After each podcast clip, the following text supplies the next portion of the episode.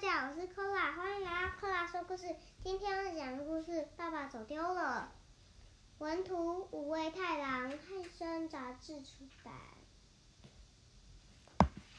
爸爸走丢了，我正在专心的玩着电动玩具，不知道什么时候爸爸走丢了。啊，找到了，找到，是爸爸的西装。哎呀，不对，是个董事长。找到了，找到了，那是爸爸的帽子。哎呀，不对，这个太帅了。啊，找到了，找到了，那是爸爸的鞋子。哎呀，又错了。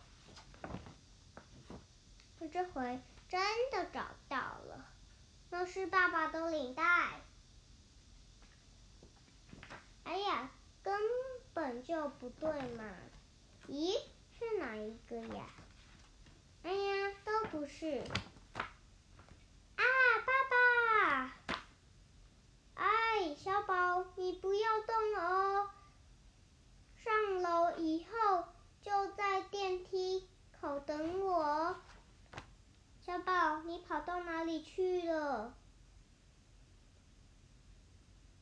我以后。以为找不到你了，爸爸别担心，我一定会找到你的。